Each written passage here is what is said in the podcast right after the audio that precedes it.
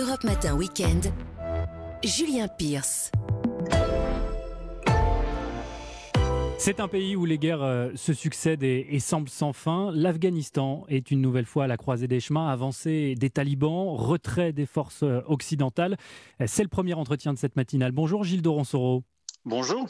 Merci euh, d'être avec nous ce matin. Vous êtes professeur de sciences politiques à, l'Université Paris 1, spécialiste de l'Afghanistan, pays donc qui se vide de toute présence occidentale face euh, à la progression des talibans. L'ambassade de France à Kaboul a même euh, affrété un vol pour évacuer aujourd'hui ses ressortissants.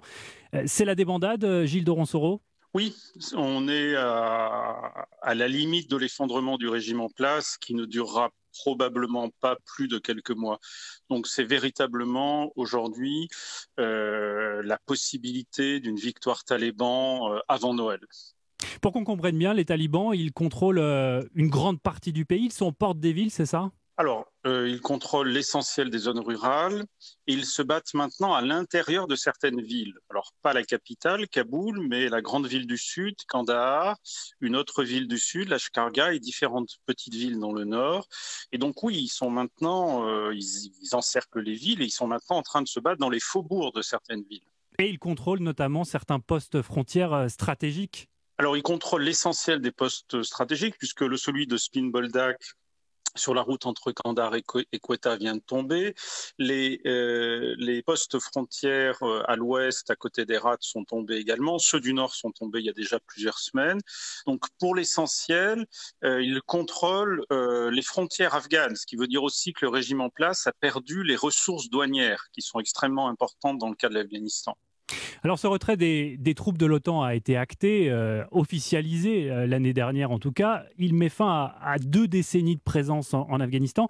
Euh, ça a été une guerre pour rien, c'est un échec total? Du point de vue des objectifs occidentaux, l'échec est total parce qu'on se retrouve aujourd'hui avec un mouvement taliban beaucoup plus fort qu'il l'était, avec aussi le retour d'Al-Qaïda en Afghanistan, euh, des centaines, voire des milliers de combattants d'Al-Qaïda sont aujourd'hui euh, réfugiés en Afghanistan. Ils utilisent l'Afghanistan comme sanctuaire.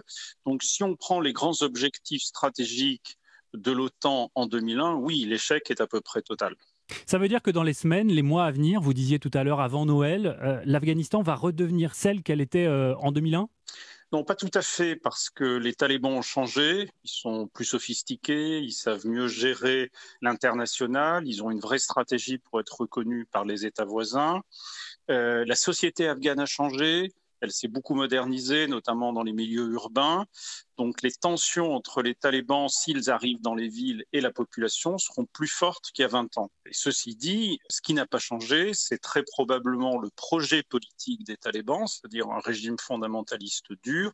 Et là, je pense qu'il y a un élément de continuité depuis les années 90. Comment le vit euh, la population afghane? On comprend bien qu'il y a deux plusieurs types de populations afghanes. Il y a les Afghans des villes et il y a les Afghans des campagnes. Mais euh, comment vivent-ils cette euh, avancée des talibans? Est-ce qu'ils les soutiennent pour euh, certains? Pour certains, oui. Alors après, l'ampleur du soutien est très difficile à mesurer euh, parce qu'on n'a pas les instruments pour le faire, tout simplement. Hein. Euh, ce qu'on sait de manière sûre, c'est que euh, certaines couches de la population, certains groupes sociaux, refusent absolument les talibans. Ça peut être sur une base religieuse, les chiites notamment.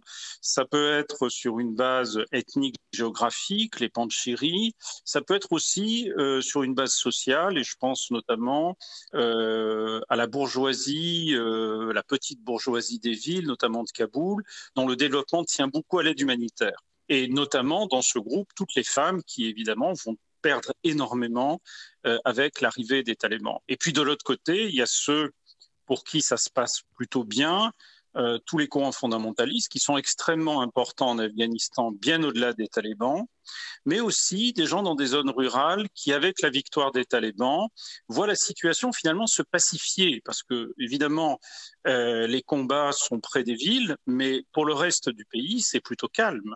Si les talibans prennent le pouvoir, ce qui euh, semble inexorable au regard de ce que vous nous racontez, est-ce que la France va traiter avec les talibans comme l'a d'ores et déjà laissé entendre le Royaume-Uni?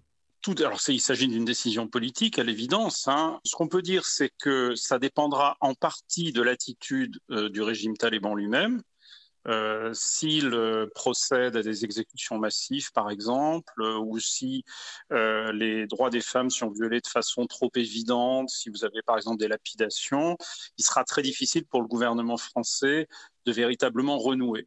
Le deuxième élément, c'est que probablement des ONG françaises essaieront de travailler dans l'Afghanistan euh, sous contrôle des talibans. C'est d'ailleurs ce qu'elles font aujourd'hui dans certaines régions de manière informelle. Donc ça, c'est un deuxième élément. Et puis le troisième élément, c'est Al-Qaïda. que pour des raisons, euh, le troisième élément, exactement, c'est Al-Qaïda, c'est les questions de sécurité et de terrorisme. Et là, l'intérêt, euh, j'allais dire stratégique, national de la France, c'est effectivement d'avoir des contacts avec les talibans pour essayer d'être euh, informé euh, de ce que font euh, hmm. les, militants d'Al-Qaïda, éventuellement de déjouer certains plans d'attentat. Merci beaucoup Gilles de Ronsoro d'avoir été notre invité ce matin sur Europe 1, professeur de sciences politiques à l'Université Paris 1. Je rappelle le titre de votre dernier ouvrage, Le gouvernement transnational de l'Afghanistan, une si prévisible défaite. C'est aux éditions Cartala. Merci beaucoup. C'est moi qui vous remercie.